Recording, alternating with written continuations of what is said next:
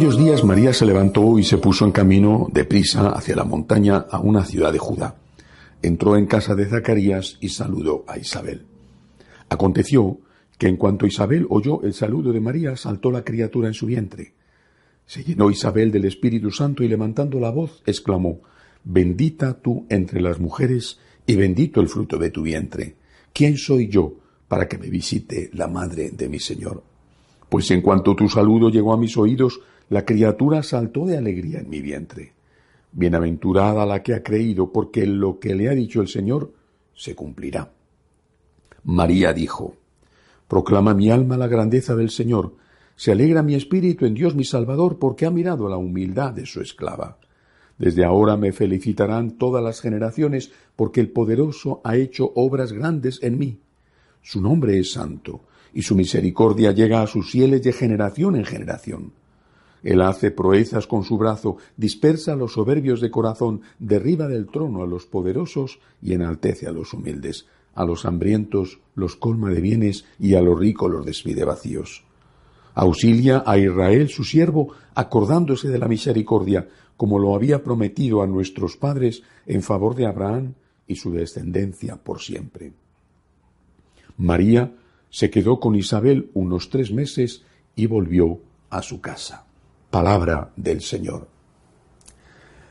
Hay textos del Evangelio que no pueden afrontarse en una homilía, porque son tan importantes que como mínimo necesitan una conferencia de una hora para empezar. Este es uno de ellos. Son, son dos textos en uno.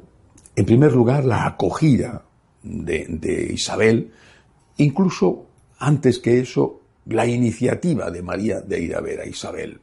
María parte a un viaje que no era fácil, tampoco era el viaje más difícil del mundo, pero no era fácil. Una muchacha que seguramente fue en una caravana, porque era imposible entonces ir sola, parte a un viaje que tenía su pequeño riesgo debido a que ella estaba recién embarazada. Bueno, Isabel, llena del Espíritu Santo, intuye, sabe lo que ha pasado, sabe que está embarazada y la recibe con esas palabras que forman parte de la oración más hermosa que existe después del Padre Nuestro, el Ave María. Y luego viene la respuesta de la Virgen. Y la respuesta de la Virgen es nada menos que el Magnificat. Es una cátedra de teología, de teología espiritual y de teología moral, porque realmente la Virgen está poniendo la base de lo que tiene que ser nuestra relación con Dios. Tenemos que hacer las cosas, pero es Dios el que lo hace. Sin Él no podemos hacer nada. Todo es gracia, pero la gracia necesita nuestra colaboración. El Señor ha hecho obras grandes en mí, dice la Virgen. Pero yo no he sido un títere, no he sido una persona sin voluntad. Yo he dado el sí a Dios. Dios ha tenido la iniciativa, Él es el que ha hecho las obras grandes, pero yo he tenido que poner mi colaboración. Quiero fijarme de todas las formas en, medio de esta cantidad de cosas bellísimas que tiene el Evangelio de hoy en un aspecto. ¿Por qué la Virgen va a visitar a su prima que cuando se entera, debido al anuncio del ángel, de que ésta se encuentra embarazada y ya es mayor? Quizá también la convenía poner un poco de tierra por medio en el momento tan difícil que ella estaba pasando, me refiero a la Santísima Virgen, de recién quedarse embarazada y tener que hablar con San José. Pero seguramente que el motivo principal fue la caridad. La caridad, el amor a una persona necesitada que era de su familia y con la que seguramente tenía una relación, si no de trato frecuente, porque las distancias lo hacían difícil, sí, una relación quizá de la infancia, que era una relación muy cercana. Quería a su prima, quería a Isabel, a su pariente, habría que decir más que a su prima. Quería a Isabel y quería ayudarla. Y ahí es donde quiero fijarme. La caridad en la Virgen es una caridad auténtica, es decir, no es filantropía, no es humanismo. Con esto no estoy criticando ni la filantropía ni el humanismo, estoy diciendo que son cosas distintas de la caridad y conviene señalarlo así. La caridad es amor al prójimo por amor a Dios. La filantropía, el humanismo, es amor al prójimo con la medida que cada uno tenga. El que tiene una gran medida, pues pues estupendo, pues tiene mucho amor al prójimo. El que tiene una medida pequeñita tiene poco o no tiene nada. Bueno, mientras que la caridad es amor al prójimo por amor a Dios. En la caridad entra la motivación religiosa, el por ti, Señor, por ti, en nuestro caso, por ti, Señor, por ti, Jesús, por ti, por amor a ti, por agradecimiento a ti.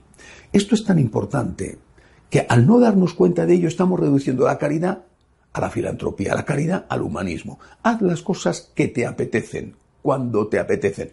Que te apetece ayudar a los pobres, lo haces. Oye, pues está muy bien. Que no te apetece, pues no lo haces. Que te apetece dar limosna, pues lo haces. Enhorabuena. Que no te apetece dar limosna, pues no lo haces. Que te apetece perdonar, pues perdonas. Que no te apetece perdonar, pues tomas venganza. Es decir, hemos reducido la relación entre los hombres y sobre todo la relación con los necesitados, no solo de dinero, sino, como he dicho, de perdón, por ejemplo, lo hemos reducido a humanismo, a sentimentalismo. Si te apetece, si quieres, y si no quieres, no pasa nada. Mientras que para el cristiano, sobre esa relación, marcando esa relación, pesa de una forma decisiva el deber que tenemos para con Dios.